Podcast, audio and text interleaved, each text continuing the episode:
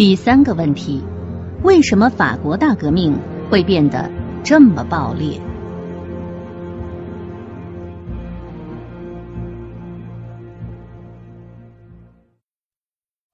这一期节目呢，我们继续为大家讲述经典名著《旧制度与大革命》。上一讲我们讲了法国大革命的两个问题：第一是在当时法国还算是比较开明的国家，那为什么偏偏在法国爆发了大革命呢？第二就是法国大革命爆发的时候呢，法国正处在高速发展的阶段，而且呢，法国国王路易十六呢也不断的向民意妥协，那为什么又是依然爆发了大革命呢？现在。我们再来看看第三个问题：为什么法国大革命会变得这么暴烈？说法国大革命暴烈、疯狂、残忍，一点儿都不过分。它的暴力程度呢，几乎跟咱们国家的文化大革命不相上下。在法国大革命期间，杀人成为家常便饭，动不动就把人送上断头台。特别呢，是在雅各宾派统治期间，人称。恐怖统治，在雅各宾派统治的一年的时间里边，数千人被认为是反革命而被送上了断头台。而结束这种恐怖统治的方式呢，也是杀头。雅各宾派的领袖罗伯斯庇尔也被送上了断头台。那么问题来了，为什么法国大革命如此暴力？这得要从两方面来回答。第一。是法国大革命呢，是文人领导的革命。第二呢，就是当时法国人民的素质太低。先说说文人领导革命，由于是集权式专制，法国的实际管理权落在了三十名总督和少数几位御前大臣的手里边。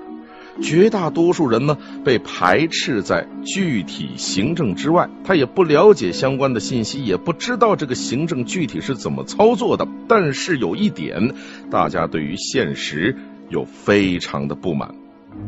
法国大革命的奇妙之处就是在于，它不是具体问题具体分析的，而是先讨论普遍原则，不讨论具体的政策该怎样执行。大家伙呢不关注国家的法律习俗跟传统，通通的丢在一边，只是抽象的讨论权利与义务之间的关系。某种程度上来说呀，法国革命呢很像宗教，所以呢它后来能够输出到世界各地。诚然，政治应该关注普遍原则，关注权利与义务的对等。但是政治呢，也应该尊重传统，因为传统是前人智慧的结晶。比如说英国革命，那它就是循序渐进的。从一六四二年英国内战开始，直到托克维尔生活的时期，过了将近两百年的时间。这当时英国的法律它依然不健全啊，英国的老百姓呢还承担着比法国人更高的税收，但是人家英国没发生大革命，为什么呢？英国贵族远比法国贵族高傲。我们经常能够在小说里边看到这英国贵族那副派头啊，谁也不鸟那种哈。可遇到问题的时候呢，英国贵族会马上找几个泥腿子来问怎么办。而这种事儿在法国呢，绝对不可能出现，因为法国人他没有公共生活，人和人彼此隔阂，这就造成了单向化，也就是人人都差不多。各个阶层都差不多，一个骗局骗了无数农民，也会骗了无数的贵族。底层人呢，互相的谩骂、盗窃，高官们也是这样。前边呢，我们提到了法国大革命啊，是文人领导的革命。那文人的名气是哪儿来的呢？那肯定就是大众认可他、大众给予的。所以呢，他们也会不自觉的迎合大众的意见啊。如果说骂人，大家都很喜欢骂人，可以赢得掌声。那他们就会用一切恶毒的词汇，大众呢也就很容易接受他们的观点，被文人们左右思维，甚至学习他们说话的方式。不少的法国农民呐，在法庭上说话的时候呢，使用的是诗歌一样的语言。咱们举个例子，比如说邻居，他们不直接叫邻居，叫做可敬的同胞。总督他们也不直接叫总督，叫做可敬的行政官。这上帝呢也不叫上帝，叫最后的审判者啊，诸如此类吧。这哪像一个目不识丁的农民说的话呢？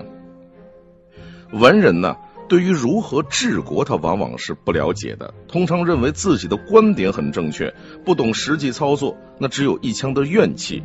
所以呢，文人们提出的改革社会方案就很肤浅。一个人的观点往往是这样的。首先要打倒国王，其次要实行他的制度，换成以法国的名义继续推行专制，美其名曰人民主权。我们对此呢称之为文人误国。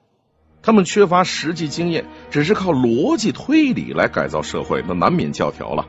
他们处处受压迫，所以更加渴望公平，而不是更加渴望自由。除此之外。法国文人呢，还激烈反对宗教。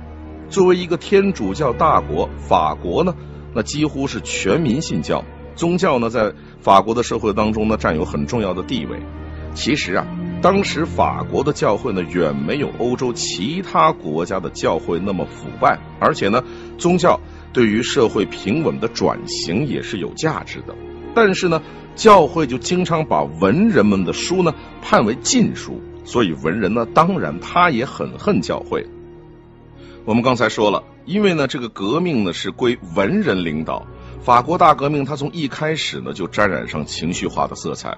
但是文人他总归还是受过点教育的，所以也有很多文人主张理性宽容。所以呢，在这个革命的初期啊，这局面还没有失控。可是文人他没有实际管理经验，所以呢，革命的领导权他很快的就落到了军头啊、啊流氓啊、暴民的手中。那这些人大家都知道，长期被压抑在社会的最底层，所以这心中啊充满着怨气，他总想找个地方发泄一把。好了，现在机会来了，这局面就开始走向失控了。说实话哈，法国人民也是勤劳、勇敢、善良的，但法国文人们呢，长期找不到对抗旧制度的方法，那只好把矛头指向产生旧制度的背景上，比如说文化、传统、习俗、宗教信仰等等，他试图寻找并且挖掉法国人所谓的劣根性。好了，问题来了。那你说有劣根性，那这些国民劣根性究竟在哪儿呢？好了，又开始吵起来了，说法不一，有的时候啊，还真让人哭笑不得。比如说，有的启蒙作家认为呢，人之所以接受暴政，那是因为尊重老爷子，尊重父亲。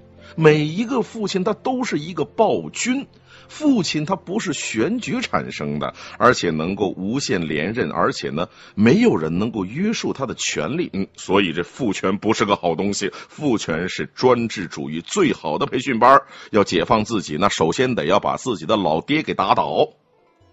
这种观点有没有道理呢？咱们另说哈。总之，这就鼓励了人们否定一切、推翻一切的情怀。在法国大革命爆发前二十年，法国呢是出现了大量的黄色小说。启蒙大师当中呢，只有卢梭曾经在畅销书排行榜上呢名列第九，那其他人都见不着踪影哈。哪怕是后来被人民认定是神的伏尔泰，也不能幸免。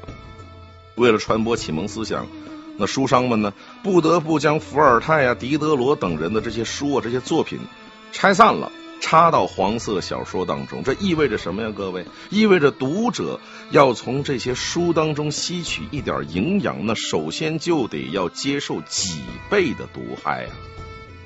事实如此，许多法国人呢，在晚上津津有味的读完黄色小说之后呢，第二天白天就走上街头闹事儿，顺手结束了路易十六的统治。与其说呀，他们是治世与建设者，那不如说他们。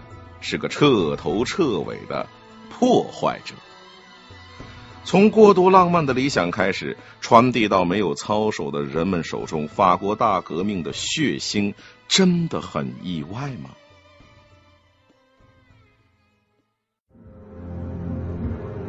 第四个问题：革命之后，为何旧体制反而被继承了下来？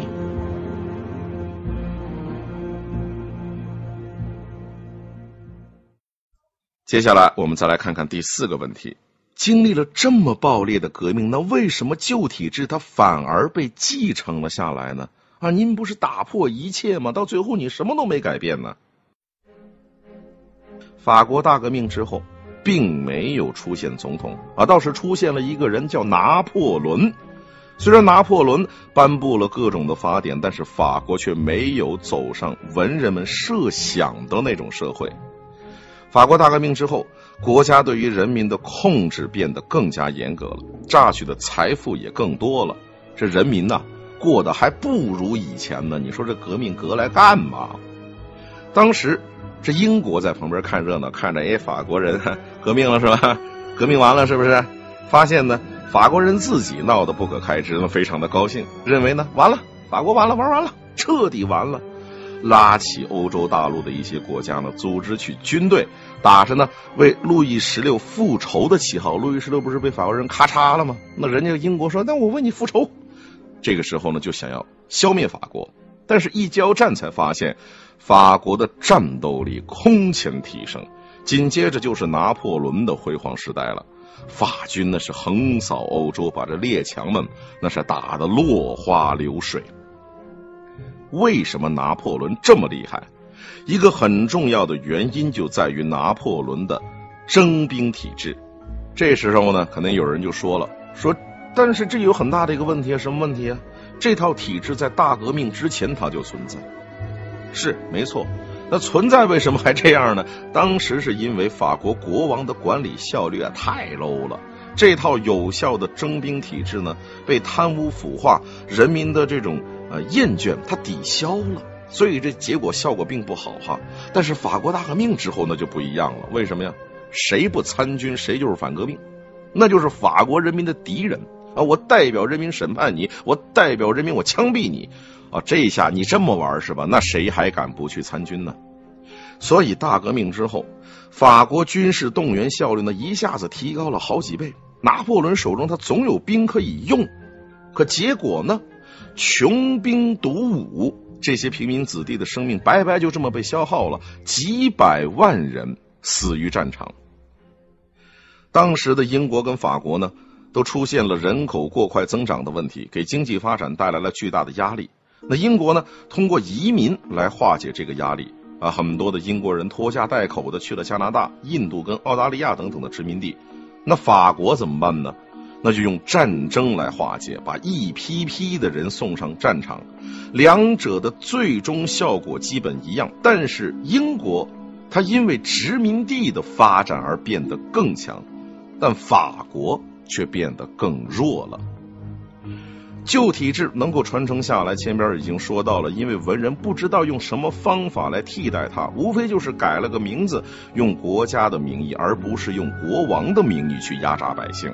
其实啊，他们和法国国王看法是一致的，人民的素质太差了，这不管怎么行呢？三天不打，那上房揭瓦。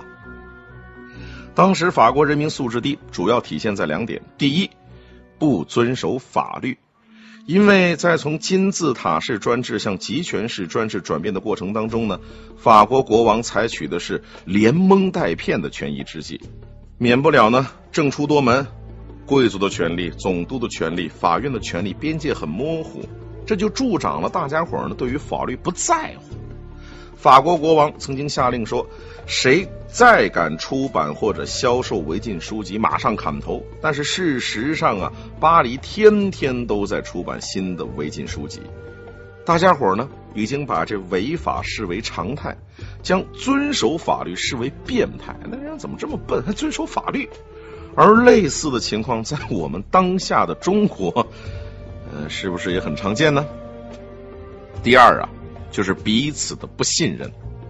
由于百姓他不尊重法律呢，自然他也就不按照规定去纳税。国王呢，只好鼓励说，邻居们互相告发。如此一来呢，大家伙是闷声发大财。明明这收入不错，却故意天天的穿着破衣服出门，互相的哭穷啊！哭穷，你说谁不会，对不对？人民丧失了尊严感，以穷为美。啊，就仿佛是穷人才是最有道德、最光荣的。连这法国国王啊，他有时候他也错觉，觉得什么呢？这人民不能有钱啊！人民一旦富裕了，他就很难遵章守纪。好了，各位，在这种背景之下，政府与文人却以抽象的态度来应对。他们不是想办法去改革制度，而是沉浸在“哎呀，人民太苦了”之类的这种浪漫的感慨当中。在法国大革命前夕，总督们对于穷人呢充满着同情，给他们钱，对他们积极救助。对于穷人的捣乱呢，哎呀，他穷嘛，算了；哎呀，他是弱者嘛，算了。啊，好像就弱者他就可以不遵守法律，就是对于穷人这种闯祸，他总是给予宽容，这就惯坏了那些流氓无产阶级，将自己的穷。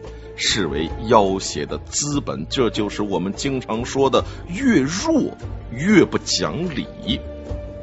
显然，人民的素质低是制度造成的，不改变这种集权式专制，只能让局面呢越来越坏。但是可悲的是，专制它是一种毒素，它已经在人们的头脑当中生根发芽。所以，当人们还是穷人的时候，他就怨天怨地；一旦上了位，又觉得。那没办法呀，只能这样了。继续按照熟悉的方式来去管理。专制主义呢，是一个巨大的教育系统。对于从没有自由体验的人们来说，他们根本想象不出其他的可能性，这就让国家陷入了一个死循环。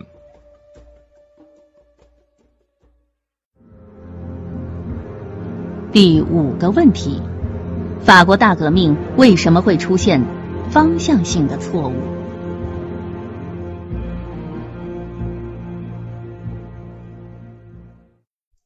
我们再来看最后一个问题：法国大革命为什么会出现方向性错误？方向性错误这个说法呢，其实有点模糊哈。咱们举个例子就清楚了。我们可以看英国革命的核心，那是诉求自由，而法国革命的核心。是诉求平等，可能很多人都觉得自由平等这不都是一起说的吗？这不一回事吗？其实啊，自由跟平等之间存在着激烈的对立。如果认为平等先于自由，平等比自由大，那么为了大家伙儿都差不多，那是不是要强制拿走一部分人多出来的东西呢？啊，去补另外一部分人的不足呢？啊，达到极致，达到平均。这是不是有点像一个监狱社会啊？各位，在监狱，任何人犯人都是平等的，他们都没有自由。这就好比咱们国家文化大革命的时候，社会不需要有钱人，大家都穷，那他是最好的。于是乎，贫下中农，他反而成为模范了。那么，是不是就应该放弃平等，去拥抱自由呢？当然，自由也有它的局限。在自由的环境下，贫富差距会越变越大，有可能引发社会冲突，最终也会给富人带来伤害，使他们失去自由。所以说啊，单独的自由跟单独的平等显然都不正确。好的社会应该是在自由的前提下兼顾平等。但是法国的困境是，人民长期生活在一个过于不平等的社会当中，他们对于平等呢有着过高的期待。与此同时，当时的法国人民又享受了许多不应该有的自由，比如说违法的自由、不遵守规则的自由、不交税的自由、欺骗的自由、污言秽语的自由等等等等。但是这些自由都不具有公共性。相反，言论的自由啊，集会的自由等等带有公共性的自由，他们却享受不到。在当时的法国啊，甚至是不允许十名以上的贵族聚会啊。你说我贵族，我这哥们儿多，我请大家伙吃个饭吧。九名可能国家不会说你，一旦说你一请请十个，还 算上你第十一个，完了你违法了。自由与平等啊。都不是抽象的，需要从生活当中习得。没有对公共自由的体验，那么就不会感受到其中的乐趣，就不会明白它赋予人的尊严感。麻烦的是，法国大革命前的法国人呢，普遍都是如此的。他们没有公共生活的愿望，压根人也没体验过。只想一劳永逸的搞出一个完美的社会来，然后好了，完事儿了，自己继续去忙自己该忙的事儿。没有自由，就没有民众持续的参与，也就没有内生新制度的能力。所以，法国大革命注定呢，只会是推倒重建再推倒，它不会创新。这就好比啊，一瓶酒换了个新瓶子去装，但是里边呢还是旧的酒。为什么法国民众丧失了对自由的体验呢？那是不是法国人天生就比别人贱呢？当然不是了。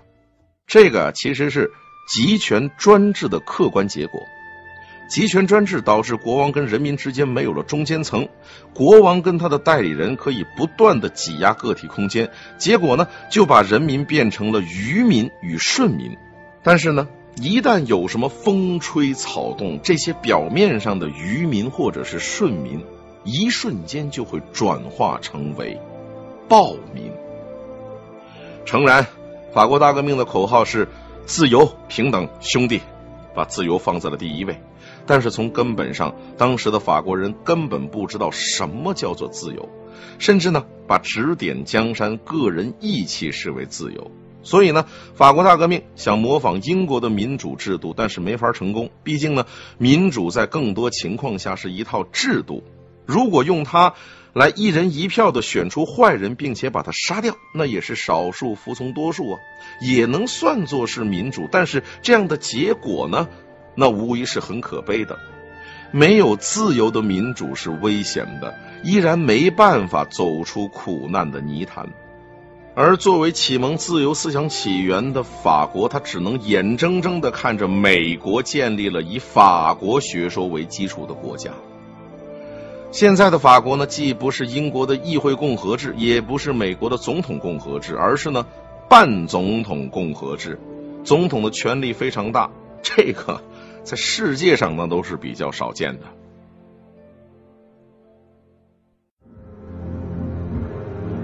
最后的总结，我们能从中得到什么教训呢？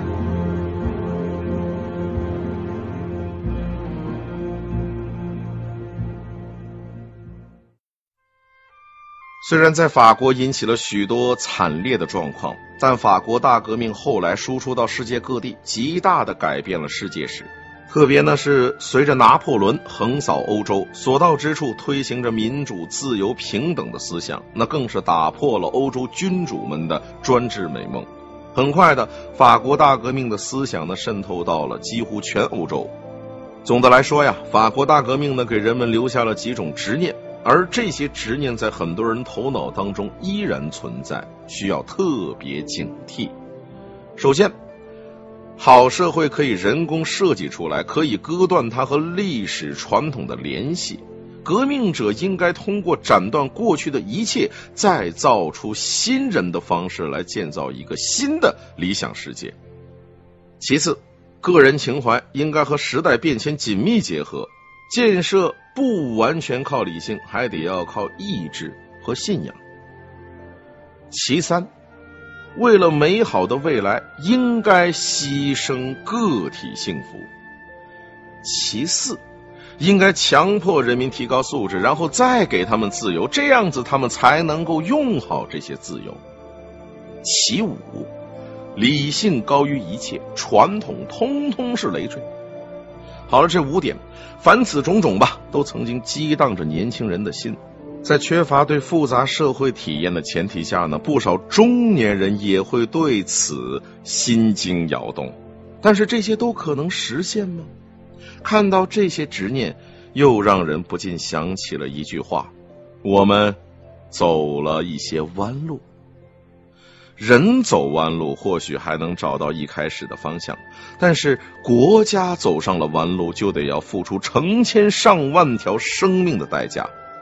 我们千万不要忘了法国大革命曾经的苦难，人民的鲜血染红了大地。但是历史真的进步了吗？旧制度真的被涤荡了吗？从这个意义上来说，旧制度与大革命是一个永远的警钟。好了，这本书我就跟您分享到这儿，我是尹铮铮，咱们下期再见。本节目由路上读书授权喜马拉雅 FM 独家播出。